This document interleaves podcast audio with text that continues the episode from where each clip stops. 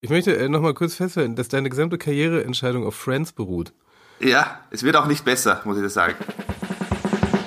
Willkommen bei Queraussteiger, ein Podcast von André Hennen, das bin ich, und German Wahnsinn, mit denen produziere ich das hier. Ich spreche hier mit spannenden Menschen, die ihre Idee umgesetzt haben, die ihr Café eröffnet, ihr Buch geschrieben oder einen ganz neuen Beruf begonnen haben. Kurz Menschen, die heute etwas ganz anderes machen, als sie früher gemacht haben.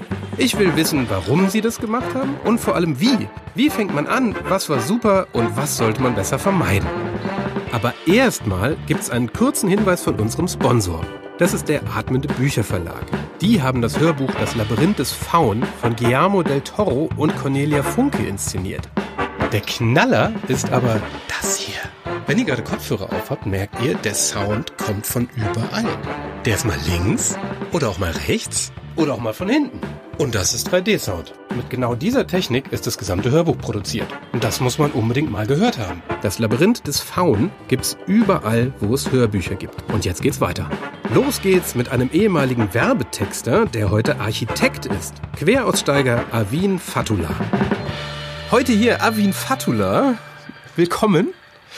Du warst mal eigentlich äh, Student der Elektrotechnik, dann Werbetexter und dann hast du mit über 30 nochmal alles hingeschmissen und Architektur studiert. Und idealerweise äh, werden wir erfahren, warum du das gemacht hast. Ähm, ich würde tatsächlich mal ganz vorne anfangen. Ähm, warum hast du eigentlich mal Elektrotechnik studiert? Warum habe ich Elektrotechnik studiert? Das kommt aus der Familiengeschichte heraus. Mein Vater hat Physik, war Physiker und hat bei einer Halbleiterfabrik gearbeitet und da habe ich halt auch immer wieder gearbeitet und dann so in den 90ern war, habe ich so Computer gebastelt und verkauft und dann ich, kam ich aus der HS, habe ich keine blassen Schimmer gehabt, was ich tun soll und habe mir gedacht, machen wir mal irgendwas mit Computer.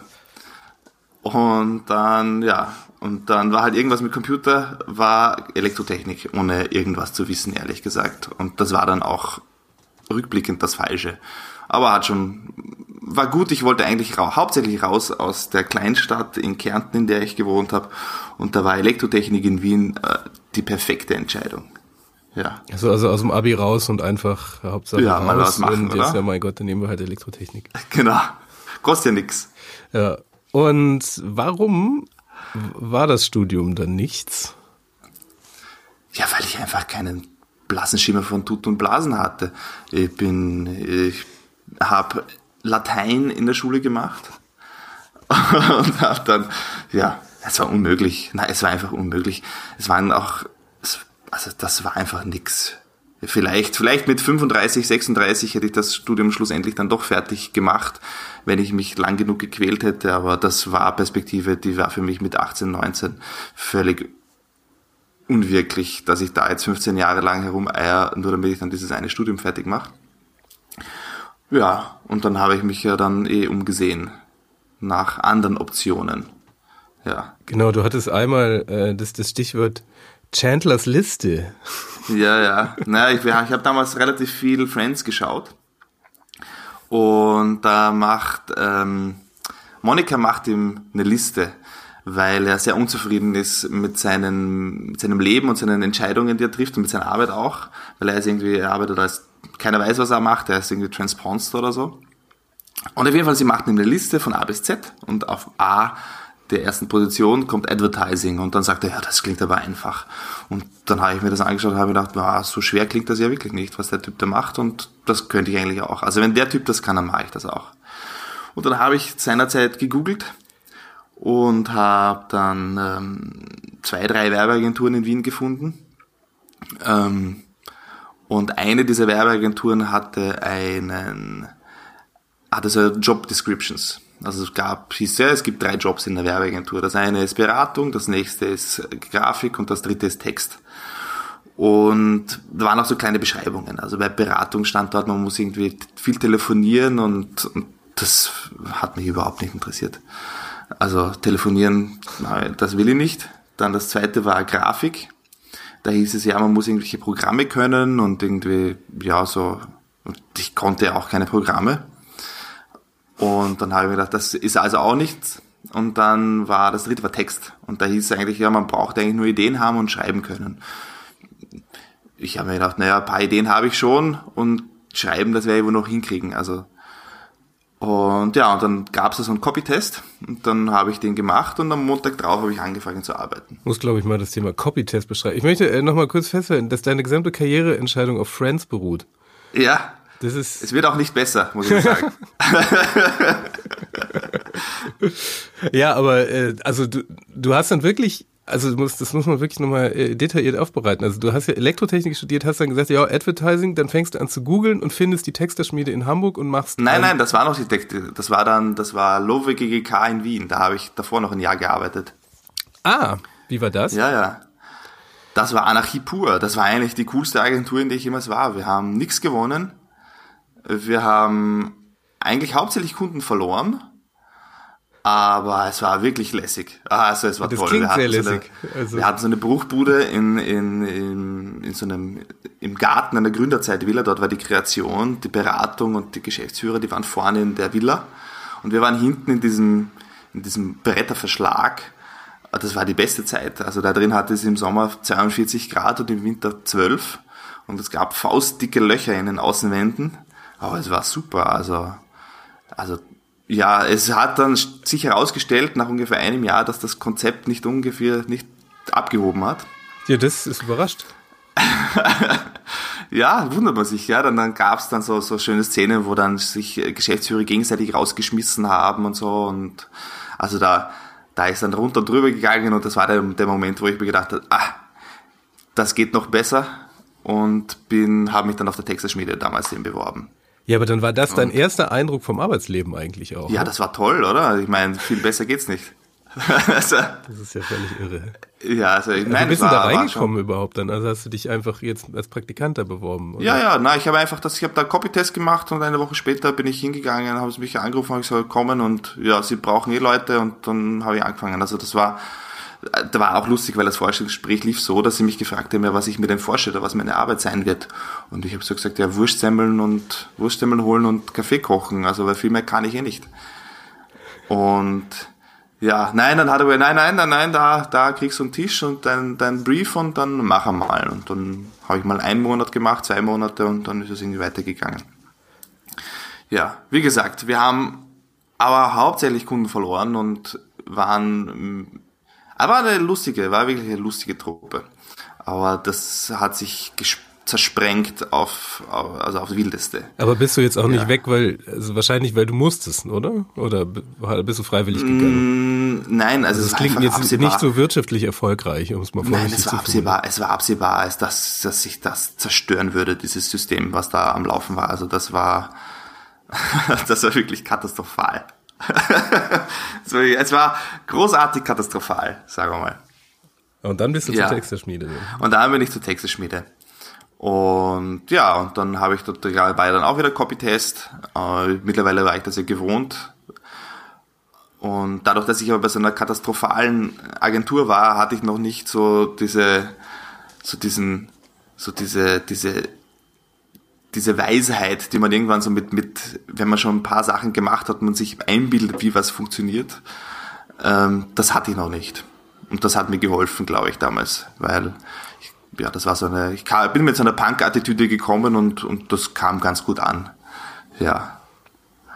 Und habe mal drauf geschissen und dann geschaut, was geht. Ja, und wie war da dann ein Arbeitstag? Mein Arbeitstag hat dann so ausgeschaut, naja, kennst du ja eh, also in der ja, ich ähm, ja, was haben wir da gemacht? Wir sind in der Früh in die, in die, in die Agentur, dann am Abend in die, in die Schmiede und dann wahlweise noch mal in die Agentur oder auf Bier oder nochmal Briefing machen. Oder alles drei zusammen. Und in der Agentur ja. hast du dir auch einfach Sachen ausgedacht. Also ja, klar. Kriegst, ja, ja, klar. Naja, da setzt du dich hin, kriegst einen weißen Zettel und dann heißt mach mal und dann denkst du dir, scheiße, aber irgendwie, irgendwie, man, man entwickelt ja dann schon so seine, seine, seine, seine, seine Wege, wie man zu einer Idee findet und wie man irgendwie sein Gehirn anwirft. Und oftmals hilft Zeitdruck ganz immens, um auf Ideen zu kommen. Ähm, ja, aber Ja. ja, war viel Arbeit. Also das erste, dieses Jahr damals, das war hart. Also es war schon wirklich viel Arbeit. Also kaum ein Wochenende frei und immer eigentlich bis um Mitternacht aktiv und dann am nächsten Tag in der Früh. Aber wir waren ja jung. Also da, da ging auch Party machen. Nein. ich, ich meine, ich habe es dann, ich habe es dann schon auch nochmal quasi im Studium dann auch nochmal so ähnlich betrieben, aber nicht ganz in dem Ausmaß. Also nicht mehr ganz so. Ich meine, hätte ich vielleicht auch damals nicht, wenn ich damals schon zehn Jahre älter gewesen wäre. Aber mit 19, da will man ja auch nichts anbrennen lassen. Also da, da muss man ja schauen, was geht und einfach mal, einfach mal machen. Ja. ja, das stimmt. Danach bist du dann auch direkt in die Agentur. Ja, und dann bin ich auch ja, habe ich ja davor habe ich schon die Praktika gemacht bei eben bei Jungformat und bei Mac Ericsson und dann bin ich habe ich direkt danach eben bei, bei Jungformat angefangen und habe dort ziemlich nahtlos mein Leben weiter so betrieben, wie ich es wie bis zu dem Punkt gebracht habe. Also viel Arbeiten, viel Party und ja, meine Freundin war ja in Wien, das heißt ich ich hatte nicht den Druck, jetzt groß auf Aufriss zu sein und konnte einfach das Leben genießen, sagen wir so. ja, und das hast du ja aber auch, ähm, das Faszinierende ist, du hast das ja relativ lange gemacht, also diesen Texterjob, eigentlich so lange, bis er lukrativ ist, sage ich jetzt mal. Also bis an, ja, an die Grenze na, Senior und dann hast du aber damit aufgehört. Ja, weil es dann, also ich, ich habe dann, ich bin dann zurück nach Wien, habe dort gutes Angebot gehabt, bin dann selbstständig geworden, und habe dann lange gut verdient. Also wirklich sehr gut verdient. Also ich habe wenig gearbeitet und toll gelebt. Also habe eine schöne, schöne riesige Wohnung gehabt mit, weiß ich, vier Meter hohen Räumen und so, also toll. Und dann kam 2008 und dann plötzlich ging kein Cent mehr aus den Agenturen raus, was schwierig ist, wenn man ein Freelancer, wenn man Freelancer ist. Ja. Hm. Und habe dann, ja, ich habe in dem Jahr habe ich 500 Euro verdient 2008. Also da das war wirklich bitter. Da gab es eine Gesetzesänderung bei Freelancern in Österreich, oder? Na, das war es gar nicht so sehr. Nein, es war einfach wirklich, die Agenturen haben kein Geld mehr außer Haus gegeben. Also das war brutal. Ich meine, natürlich gab's, gibt's auch jetzt so diese Freelancer, also diese, diese, diese Scheinselbstständigen und so. Also das, das war damals schon auch sensibel. Aber war, ich war ja, habe für zehn verschiedene Agenturen gearbeitet. Das, das war kein Thema für mich. Nein, es war einfach, die Agenturen haben jeden Cent behalten, den sie bekommen haben. Und das war unmöglich. Und dann habe ich mir gedacht, naja, bevor ich zu Hause sitze, dann schaue ich mal, was ich noch mache machen könnte. Und da haben mich halt auf so ein bisschen so Seelensuche begangen, begeben und habe dann hm, geschaut, was mich interessieren würde, was für Themen für mich relevant sind. Ja, und bin dann schlussendlich irgendwie auf die Architektur gekommen. Äh, kleiner Hintergedanke war, da ich ja selbstständig war, hatte ich keinen Anspruch auf Arbeitslosengeld. So. Und jetzt muss ich mir natürlich überlegen, wie komme ich an Geld ran? Und es gibt in Österreich das sogenannte Selbsterhalterstipendium. Da kann man, ja, im, da bekommt man ein monatliches Gehalt vom Staat dafür, dass man studiert. Das ist natürlich eine tolle Option, wenn du, wenn man gerade nichts verdient. und ja, und dann gibt es eben drei verschiedene äh, Möglichkeiten, Architektur in Wien zu studieren. Und ich habe mir die angeschaut und dann hat mich dann auf der Technologie, auf der TU wollte ich nicht studieren mit weiß nicht, 600 Studienanfängern, das hat mich nicht interessiert. Und dann gab es auch noch die Alternative auf der Akademie der Bildenden Künste. Und dort ist aber auch wieder Aufnahmetest. Und dann habe ich diesen Aufnahmetest eben gemacht und fand das irgendwie ganz spannend auch, die Themen und so. Und bin dann auch genommen worden, gemeinsam mit irgendwie 18 anderen Leuten. Und dann fand ich das so spannend, dass dann als dann plötzlich wieder Jobs kamen, was natürlich in dem Moment ist, wo man eine andere Entscheidung trifft. So, also ich habe jetzt, ich beschließe jetzt Architektur zu studieren und plötzlich kommt wieder Geld bei der Tür rein. Aber dann war es irgendwie, dann hat mich das irgendwie so interessiert, das Umfeld, dass es, und die Themen und die Leute, dass ich, das irgendwie wollte ich das dann auch machen. Also ich habe dann die Werbung habe ich dann noch ein bisschen nebenher laufen lassen, so zwei, drei Jahre lang.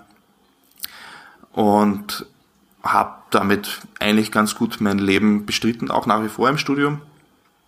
Aber es war dann schon irgendwie klar, dass mein Interesse irgendwie sich wandelt. Also dass es einfach irgendwie in Richtung Architektur mehr geht, dass ich damit auch weitermachen will.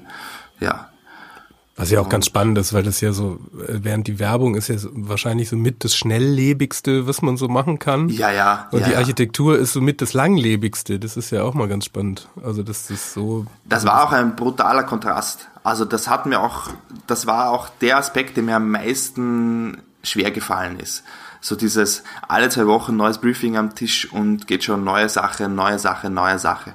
Und in der Architektur, in meinem Studium dauert sowas drei, vier Semester. Und das ist schon fast nix im Vergleich. Also ich arbeite jetzt an einem Projekt, das ist jetzt seit sechs Jahren am Laufen und ich bin seit vier Jahren dabei. So.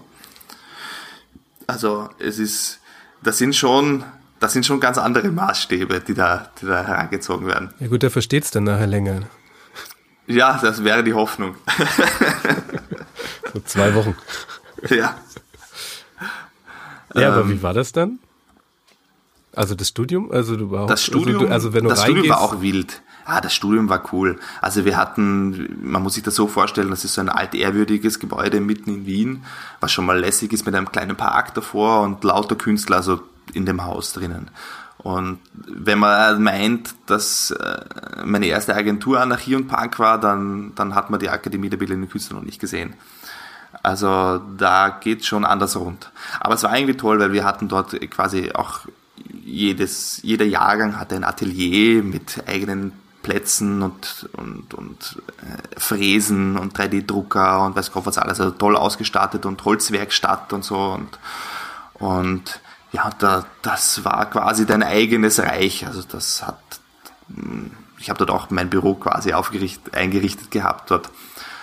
Und ja, das ist nicht so, wie man es eigentlich kennt, also aus Unis, wo man halt so kommt und geht und Vorlesungen, sondern das ist wirklich also ein Semester lang ein Thema und alle geben Vollgas da. Und das ist auch relativ frei in dem, was passiert. Also sind auch relativ wenige Häuser entstanden in diesen, in diesen Semestern. Aber das war egal, weil man, weil man lernt ja auch aus anderen, wenn man sich mit anderen Themen intensiv beschäftigt, was, ja. Und so war das halt ganz cool, die Zeit. okay. Teilweise bin ich teilweise zum Wahnsinnig werden. Also nur ein kleines Beispiel, als ich bei meiner Diplomarbeit am Ende war. Ich hatte den, den Institutsvorstand als meinen Professor. Ähm, er wird immer, der wurde immer der Architekturmönch bezeichnet. Und ich war wirklich, ich wusste nicht, dass ich hatte gerade einen, einen Sohn bekommen und war voll durch den Wind und musste aber jetzt dieses Diplom fertig machen, weil äh, ja, man ist schon alt und so und man muss schauen, dass man wohin kommt. Und dann schaut er mich so an und sagt, du, Avin, du musst jetzt einfach mal einen Monat lang eine Dattel am Tag essen. Ich so, was? Was willst du von mir? Also ich, mein, ich habe ihn nur angeschaut und gesagt, Wolfgang, geh, geh, raus, ich will nichts mehr sehen von dir. Ja, und dann habe ich gesagt, ja, wir lassen dich jetzt mal. Und dann ist er gegangen. Und ich habe mir gedacht, what the fuck, eine Dattel am Tag? Ja, oftmals war es bei seinen Aussagen so, dass man so ein, zwei Jahre später gewusst hat, wovon er dann geredet hat. bei den. Datteln bin ich noch immer auf, bei den Datteln bin ich noch immer auf der Suche. Also da, da weiß ich noch immer nicht, was er von mir wollte.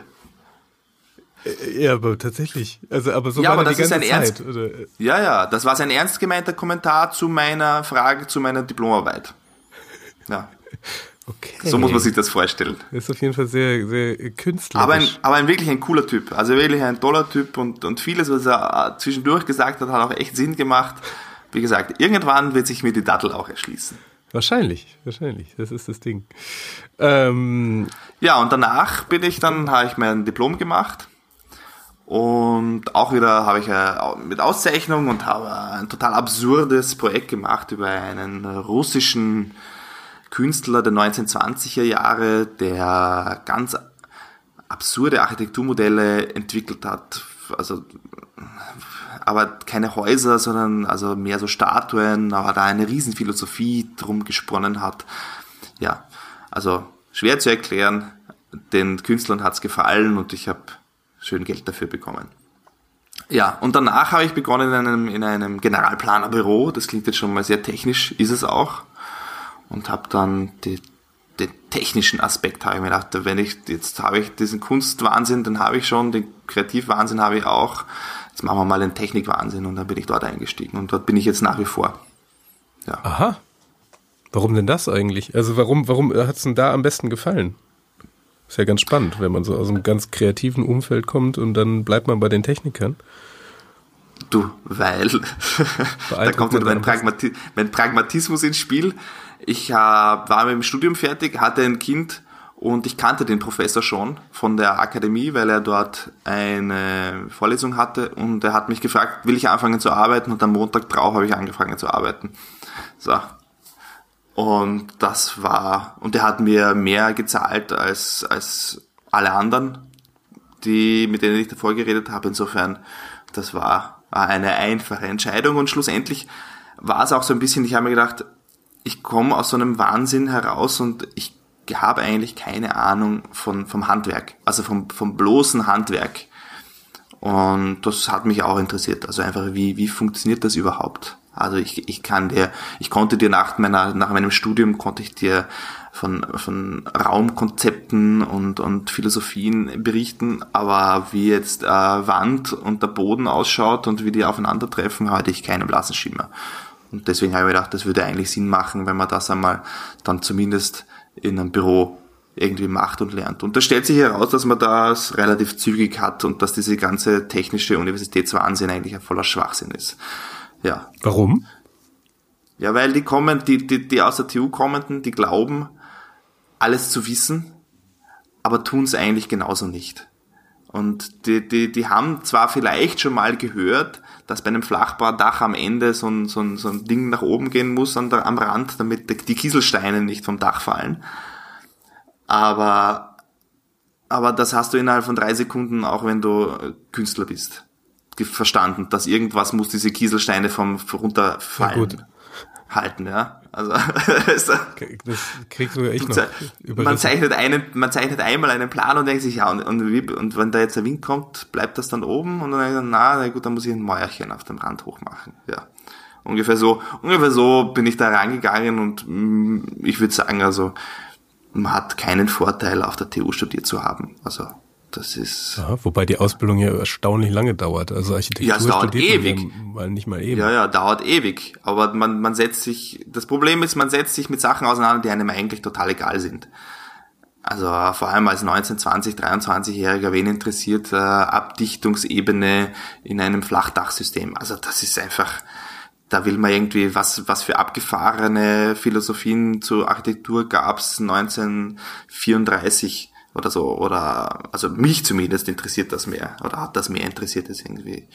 Was für soziale Aspekte hat das, was für politische Einflussnahmen gab es da, welche, welche Theorien gab es da. Es gibt ja ganz absurde Sachen, die die Leute ausprobiert haben.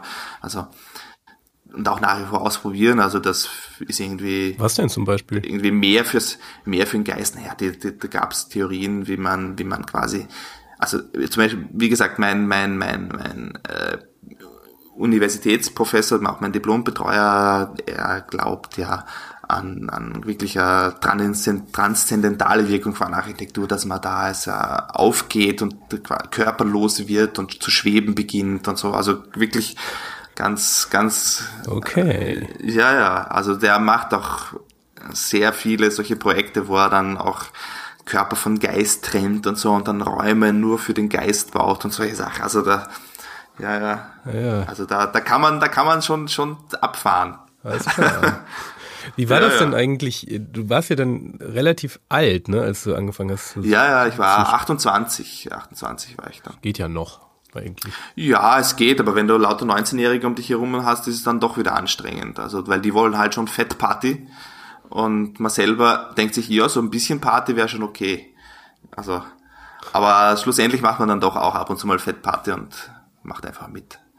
Schwieriger wurde es erst wirklich, als ich dann, als ich dann Kind hatte. Also dann, als Frau schwanger war, Kind hatte, ja.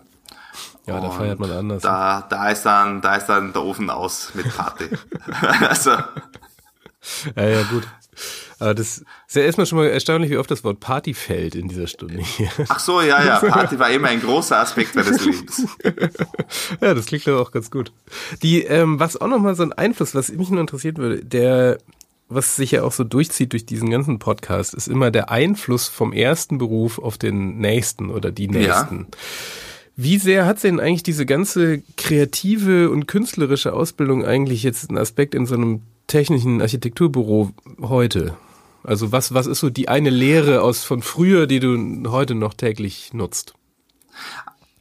Also für mich ist ganz klar, wie ich, ich bin sehr schnell im Erkennen von Problemen und, im, und auch ich sehe immer mehrere Lösungen. Und das hilft einem einfach, wenn man nicht nur eine Lösung sieht und meint, das ist jetzt, muss jetzt unbedingt besser sein, sondern ich habe meistens zwei, drei Wege, wie ich was gehen könnte und bin aber auch mittlerweile relativ schnell in der Lage, mich für eine zu entscheiden.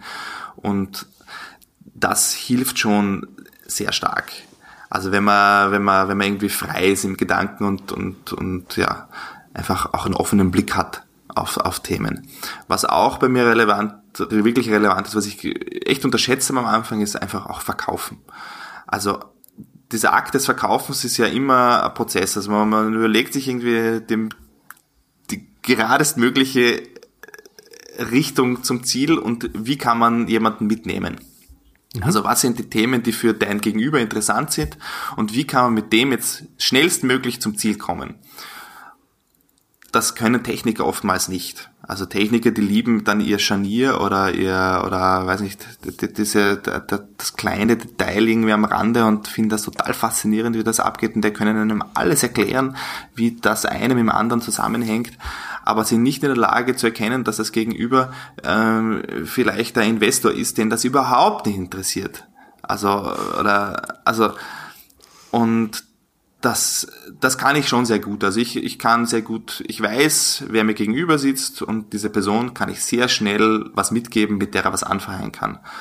Und das habe ich schon auch gelernt in der Werbung. Also das, das, das wäre ich auch nicht mehr los. Also, und ich glaube, dass es auch sehr notwendig ist und dass das vielen Leuten im Weg steht, weil oftmals sitzt man in Besprechungen, wo halt die Leute miteinander reden und man denkt sich, ah, komm schon, das ist nix für niemand, für niemanden ist interessant. Aber es ist, es ist spannend für die eine Person, die dort sitzt. Aber ja, damit muss man auch umlernen. Also früher wäre ich aufgestanden und gegangen. Mittlerweile hole ich mir einen Kaffee und komme wieder. Aber das ist ja auch immer diese, das, was den Werber ja grundsätzlich so ein bisschen äh, unterscheidet. Ich habe ja relativ viele Werber hier. Äh, und die sagen halt auch immer, dass es gibt ja diesen alten Spruch, der, der, das Wissen eines Werbers ist breit wie der Ozean, aber tief wie eine Pfütze. Und, ja, so in etwa. Komme ich auch mal vor. Ja, und das, das Schöne ist aber eben, wenn man anderen Leuten was eben äh, versucht zu verkaufen, die gucken ja auch nur noch äh, auf die, auf die obere Glasur.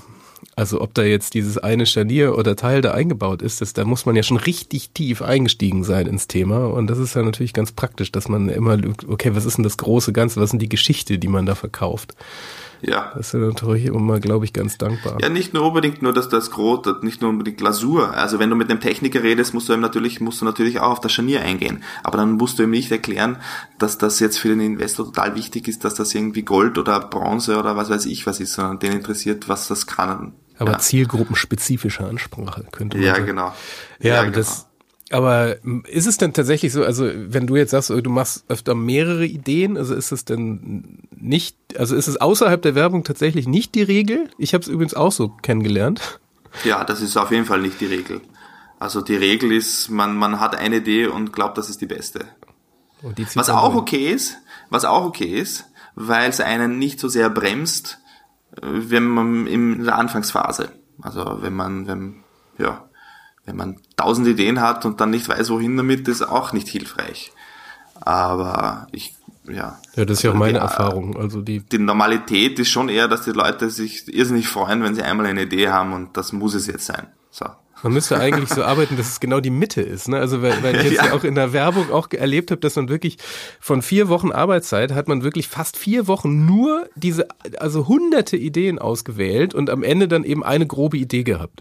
Und dann ja, geht man in eine, Mhm. Und ehrlich gesagt, hast du von diesen 100 Ideen, wären wahrscheinlich 50, wenn Gut du ein bisschen gewesen. länger dran geblieben wärst, auch tolle Ideen gewesen. Ja. ja. Ich, ich fand es nur so faszinierend. Ich bin dann ja raus, in, also in, wenn du in eine technische Firma gehst, ob jetzt Software oder Architektur oder sonst irgendwas, da ist es halt das genaue Gegenteil. Die fangen halt sofort an zu produzieren. Das heißt, wenn du wieder von vier Wochen ausgehst, funktioniert da nachher was. Ob ja, das, das jetzt schon das Beste ist, weiß ich nicht. Vielleicht hätte man da doch mal eine zweite machen können, aber die, das ist, da müsste man irgendwie so diese Mitte, das denke ich immer, das fehlt immer. Aber das ist auch die Schule. Also es war auch auf der Akademie ganz hart und das war für mich ein ganz, ganz, ganz starker Lernprozess. Das war auch immer so. Habe eine Idee und produziere sie. Und dieses Produzieren ist noch viel wichtiger als dieser ganze, ganze Hokuspokus davor. Ja. Und ja und nein, sage ich dazu. Also es war für mich auf der Uni natürlich wichtig, einfach das Produzieren zu lernen, weil das ist das im Endeffekt, worum es geht. Weil man hat gerade in der Architektur gesehen, die Idee ist so ein kleiner Teil des Ganzen, ist natürlich auch nicht unrelevant und fast sicher am Ende mit das Relevanteste.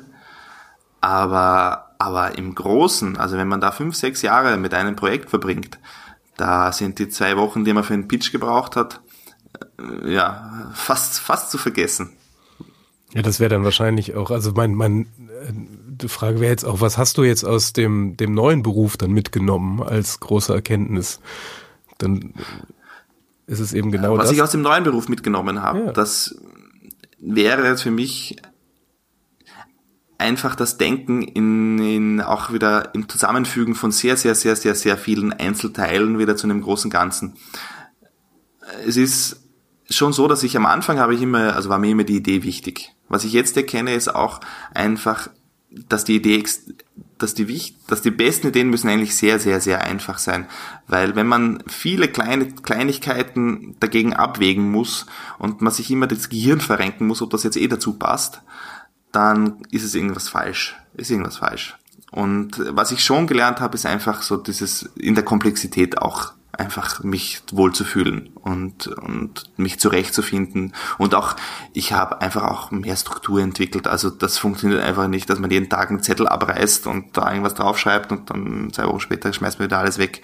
Also funktioniert halt so nicht. Und einfach äh, ja, Struktur, auch gewisse, gewisse Bürokratie entwickeln, damit man auch die Sachen wiederfindet, weil es wird natürlich, also in der Architektur ist so, dass sehr schnell mittlerweile auch geklagt wird. Man muss irgendwie rechtlich, muss man sich auskennen, wirtschaftlich muss man, muss man gewisse Überblicke haben. Man muss einfach, es ist einfach, äh, äh, viel ernsteres, strengeres Business. Also es gibt Brandschutzvorschriften und Gesetze, die man einfach einhalten muss, wo man, ja, also das hat man in der Werbung in dem Sinn ja nicht, außer dass man nicht äh, Alkohol mit, mit Sex gleichsetzen darf. Also viel mehr, viel mehr gibt's da ja eigentlich nicht. Ja, weniger, Ähm. also zumindest offenkundigere Probleme. Also die Ja. so Sachen, die man sich auch Und- mit einem gesunden Menschenverstand beantworten könnte. Will man meinen. Und ja, ey. und ja, und da gibt's halt in der Werbung, gibt's, also in der Architektur gibt's halt einfach viel mehr Regeln, die natürlich auch schmerzhaft sind, weil es die Kreativität einengen, aber andererseits auch Herausforderungen sind, dass man es dann doch wieder hinbekommt damit. Also meinst du auch Ja. einfache Ideen, allein deswegen, weil sie dann nachher auch umgesetzt werden. Ja, und weil es einfach, weil je mehr Leute die, die Idee verstehen, umso besser wird das Produkt am Ende. Es hilft nichts, wenn man alleine der Einzige ist, der weiß, worum es geht, wenn, wenn, wenn danach aber ungefähr zehn andere Leute das Projekt produzieren. Ja. Hm. Das ist ein sehr Also, schlauer Satz. da, danke sehr. Ja, das kann ja auch zwischendurch mal loben. ja, aber das ist wirklich so. Also das ist, das ist ja dieser alte Trick. Also du kannst dir ja sonst was ausdenken, wenn du es nicht auf die Straße kriegst und wenn es keiner versteht, dann bringt die Idee halt nichts. Also Ja, eben. genauso gibt's ja den anderen Spruch hier gerne bei Programmierern, äh, eine dumme Idee, die funktioniert, ist keine dumme Idee. Ja, stimmt so. Boah, auch da, auch da würde mir allerdings mein, mein Diplombetreuer widersprechen, denn der hat immer so wahnsinnige Ideen, die niemand versteht. Und trotzdem arbeiten 20 Leute für ihn. Ja gut, es Ja. gibt so Künstlertypen, ne? die ziehen es Ja, dann ja. an. Da- Das funktioniert dann auch. Also dafür bin ich dann doch zu sehr Werber, als dass ich mich im Unverständnis wohlfühlen würde. Ja, ja, das ist ja das, diese klare Ausdruck. Ja, ähm, wenn du jetzt noch jemanden, also wenn du jetzt überlegst, wie wir damals aus dem Abi rausgefallen sind, damals, also direkt ins Berufsleben, wo du jetzt hier Elektrotechnik studiert hast und das für eine gute Idee gefunden hast. Was würdest du eigentlich denen jetzt als große Lebensweisheit, kein Druck, äh, mitgeben? Also was ist so dein Tipp fürs Arbeitsleben generell, wenn du jetzt mal zurückschaust? Elektrotechnik studieren. War super Entscheidung. okay. Äh, nein, ähm, na, einfach mal machen, ehrlich gesagt. Es bringt eh nix. Also man wird auch nicht schlauer durchs Umsitzen. Und ja. Ja. Ja, das Punkt. ist sehr, sehr kurz gefasst. Du hast dann ja irgendwann mal aufgehört in der Agentur und mhm. äh, da auf dem Weg dahin ist ja auch ein bisschen was passiert. Also was war denn da zum Beispiel eine, kannst du mal so, so eine Anekdote bringen? Also ich habe oft aufgehört in Agenturen. Wie viel ähm, oft hast du denn ähm, gewechselt eigentlich? Oh, pff. oh Gott. nein, nein, also oft. Ja, also ich habe mal, also ich habe sehr ich hab, österreichische ich hab, Antwort übrigens. Ausreichend. Na, äh, sagen wir es wie Rolls-Royce, ausreichend. Ja. Kennst du das? Da, wenn du einen Rolls-Royce kaufst, in den Typenschein reinschaust und dann steht bei der bei der bei der Leistung steht keine keine PS-Zahl, sondern steht nur sufficient. Ja, das sehr ist, gut. Ja. Das, das Auf jeden Fall, also ich habe auch sufficiently oft gekündigt. Ähm, Warte, aber ich habe ein paar, paar gute Stories, was das angeht. Ja, hau raus. Ich habe einmal, na pass auf, ich habe einmal, einmal wurde ich fast rausgeschmissen. Sollen wir, fangen wir an mit der, wo ich fast rausgeschmissen wurde. Das, äh, da habe ich. Die hat schon begeistert. Instant Lust, mir ein Getränk zu ähm, da habe ich bei einer Agentur in Hamburg gearbeitet. Ei, ei, ei. Und da gab's ein, ein E-Mail, äh, also mir war mir war relativ langweilig, muss ich sagen. Da gab es dann ein E-Mail eines Nachmittages, wo so eine wichtige Mitarbeiterin verabschiedet mit irre vielen Anglizismen. Das war so eine der Key People in unserer Agency verlässt uns heute und so. Und das fand ich irgendwie so schräg, dass ich dann auch darauf geantwortet habe und den das Nachhausegehen der Kollegin in meinem Zimmer auch auf die Art und Weise beschrieben habe. Also ich habe, ja, die ging halt nach Hause und ich habe halt auch die Key People in meinem Büro, die verlassen uns jetzt auf ein Business Lunch und so. Ja. Und das habe ich dann Reply gemacht. Was ich nicht mitbekommen habe, dass es Reply to All war. und das ist an ungefähr 500 Leute in ganz Deutschland gegangen. Also ich weiß, wie, ich weiß nicht, wie viele, wie viele oh Leute in ganz Deutschland. Also wirklich ein großes Netzwerk in Deutschland ging das. Und daraufhin ging es so bling, bling, bling, bling, bling, bling, bling, bling und dann 20, 30, 40 E-Mails hineingedrückt, aber innerhalb von Sekunden, gell? So, hast du den Schuss nicht gehört und so. Und ich habe uh, da habe ich jetzt vielleicht irgendwie ein bisschen übers Ziel hinausgeschossen. Und dann, ja, auf jeden Fall kam dann wutentbrannt mein Geschäftsführer rein und was ihm mir einfällt, das ist eine total verdiente Persönlichkeit in dem Unternehmen und das war der oberste CEO ähm, hat das ge geschrieben und so weiter. Und das, was das für ein Bild auf uns wirft. Und ich, so, ich war klein, ich war wirklich klein wie ein Zwerg in der Sekunde. Also da, da, da hat mir dann auch irre leid, weil wer weiß, vielleicht hatte sich jetzt tatsächlich irgendwie, irgendwie angegriffen gefühlt und so. Naja, auf jeden Fall hat, kam dann die Woche drauf der CEO, der Deutschland-CEO von diesem internationalen Netzwerk nach Hamburg und ich habe mich den ganzen Tag versteckt. Ich bin wirklich, ich bin die ganze Zeit im Büro und habe mich irgendwo versucht, irgendwie von Meetingraum zu Meetingraum zu verstecken, weil ich habe gehört, er sucht mich. Oh Gott. Und ich habe mir gedacht, ah, ich will den nicht sehen. Und dann ist, der sucht dich. Und ich bin immer, bin immer quer durch, ich habe immer gehört, wo er ist, und dann bin ich wieder woanders hingegangen. Und dann irgendwann hat er mich dann doch gefunden.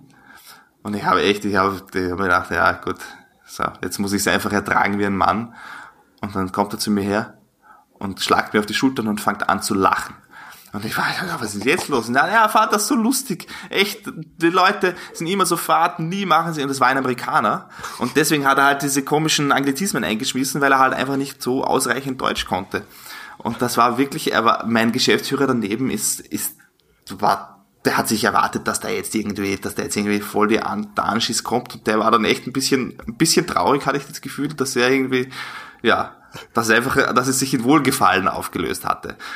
Ja, war ganz lustig. Ein anderes Thema fällt mir gerade ein. Ich habe mich mal bei, ich habe mich mal bei DDB beworben und habe mein Portfolio hingeschrieben. war direkt nach der Spiele und habe dort mein Portfolio hingeschrieben geschrieben und habe, ich war ziemlich überzeugt von mir, also dass ich hier wirklich ein lässiger Typ bin und die geilsten Sachen produziere und so. Also ich war wirklich voll gut dabei. und habe dann ähm, Gute innerhalb von drei Minuten, innerhalb von drei Minuten habe ich eine Antwort von Human Resources DDB Berlin erhalten, dass mein Portfolio hat keine ausreichende Qualität und ich möge dich noch mal melden, wenn ich bessere Sachen drinnen habe. So. Und da war ich echt, ich habe gedacht, das gibt's nicht, hey, die hat sich das nicht mal gescheit angeschaut. Dann schreibe ich ihr zurück, also in der Geschwindigkeit, in der Sie hier mir geantwortet haben, können Sie mein Portfolio nicht mal geöffnet haben, weil, also das ist ja unmöglich, habe ich geschickt. Fünf Minuten später kriege ich ein E-Mail zurück von Ame Kasai, was ich mir einbilde. Muss man dazu sagen, das ist der oberste Chef. Ja, das ist der oberste Chef. Mittlerweile, ich glaube, oberste Chef, die DDB Holding äh, weltweit, glaube ich. Ja. Und was ich mir einbilde, seine Mitarbeiter hier zu, also quasi zu, zu Maßregeln, weil die wissen, was sie tun und ich soll gefälligst den Mund halten und mich dran halten, was diese Frau sagt. Und eigentlich hätte ich damals die Eier in der Hose gehabt, hätte ich ihm gesagt, hätte ich eine tolle Antwort ihm zurückgeschossen, aber ich habe bis heute keine. Und ich habe dann nicht bei DDB angefangen und war danach klein mit Hut. Und damals Detlef Gerlach, äh, man kennt ihn vielleicht noch, kam dann zu mir und hat mich auch, na, wie kannst du nur und Dings und was für ein Bild und so. Und ich, ja, gut, war so. Ja. Ja, aber eigentlich. Ein anderes, ein anderes Mal wurde ich raus, nein, habe ich mich selber rausgeschmissen. Eine, da bin ich zu einer, war ich bei einer Agentur, die hat einen großen internationalen Kunden gehabt und einen Berater, der mehr, mehr Kunde als der Kunde war. Und der hat mir irgendwelche Briefings gegeben und dann äh, während der Präsentationen hat er seine Briefings umgedreht und plötzlich war alles anders und ich habe ja eigentlich irgendeinen, irgendeinen Scheiß gebaut und mitten in einem von diesen Terminen, nachdem er das zum fünften oder sechsten Mal gemacht hat, bin ich aufgestanden und habe gesagt, so nicht. Wenn du willst, dass ich weiterarbeite, dann sage ihnen die Wahrheit und lüge nicht immer. Ansonsten gehe ich jetzt. Davon war es Stille, weil der Geschäftsführer, großer Tisch, alles, zehn Leute. Bin ich aufgestanden gegangen. War die beste Entscheidung ever. Danach bin ich selbstständig geworden. Ah, das ist, das ja. ist allerdings, das, äh, davon träumen ja viele, das so zu machen. Ja, nein, es war, es war geil. Also ich rate auch jedem, der Elektrotechnik studiert und danach Werbung macht, so zu kündigen mal. Also das ist auf jeden Fall, macht, macht, macht Sinn. Für Selbstwertgefühl. Ja, na, du, da kannst du da in den Sonnenuntergang schreiten wie der größte Cowboy. Du hast zwar keinen Job mehr, aber. das klingt noch nicht so im richtig guten Lebensrat, aber naja. Ja, hast du eigentlich so in der, aus, aus dieser Kategorie äh, Anekdoten eigentlich auch noch was aus der Architektur? Aus also, der Architektur? Ja, so in Architekturbüros gibt's da auch, also in der Kategorie ja, Anekdoten? Das ist eine Branche, in der ich noch weiterhin arbeiten werde. du, man kann ja auch lustige äh, Anekdoten über die Werbung sagen und trotzdem noch in ihr arbeiten. Ja, das stimmt, glaube, das stimmt. Vielleicht ja. hat die Werbung doch etwas mehr Humor, aber ich glaube, glaub, das passt. Na, schon. doch, doch. Die Werbung hat schon, hat schon eine Prise mehr Humor. Also, äh, die Werbung akzeptiert viel ich meine, ich weiß, ich habe mir immer auch Agenturen ausgesucht, die nicht so brav waren. Also da ging. Und die, die brav waren, da hat das nicht funktioniert. Mit mir. Aber nein, in der, in der Architektur ehrlich gesagt, entweder ich bin entspannter geworden oder ich bin ich werde, bin vielleicht mittlerweile auch früher stecke ich meine Grenzen ab, was vielleicht auch hilft, nicht bis zur Explosion zu gehen. Oder man ist einfach man hat einfach, man ist einfach relaxter vielleicht auch im Umgang miteinander, weiß ich nicht. Also, Altersmilde. Ja, vielleicht. Also ich meine, ich habe schon den einen oder anderen Auszug einmal noch, aber der wird vielleicht eher akzeptiert mittlerweile, weil ich doch ein paar graue Haare schon habe. Und man denkt sich dann nicht, was will dieser junge Dodel eigentlich? Ah, ja. ja, kann man nicht, kann man nicht wissen. Und keine lustigen Ausfälle aus äh, Architekturbüros. Ah, ich hatte schon Baustelle. Ausfälle. Baustelle, was, was hat man auf der Baustelle? Uh, na, da, da gibt's schon, aber das, das ist noch strafrechtlich relevant, von daher darf ich nichts sagen. Das gibt's. gibt's schon, gibt's schon, aber es ist, ist, ist gerichtlich anhängig und, und hat zwischen Bauherren und nein, ich möchte, nein, ich möchte eigentlich nicht zu oh viel Gott, sagen. Oh Gott, oh Gott, Also, ja, alles klar. Ja, ja. Ja, nee, dann lassen wir das. Wir machen vielleicht mal ein Pickup so ein paar Jahren. So, äh, Avins Ja, beste genau. Was, was, was wurde eigentlich aus? Ja, genau. Ist jetzt im, also live aus dem Knast. Ja, genau. Na, aber ich ich bin nicht, ich bin, ich bin nur am Rande daran gewesen. Also insofern ist alles okay. Also für mich, für mich nicht tragisch. Ja, sehr schön. Du, Ja. vielen Dank. Das war Queraussteiger für heute. Ich bin André Hennen und sage German Wahnsinn vielen Dank. Falls ihr Verbesserungsvorschläge habt, schreibt uns gerne auf Facebook oder Instagram. Also, bis nächste Woche.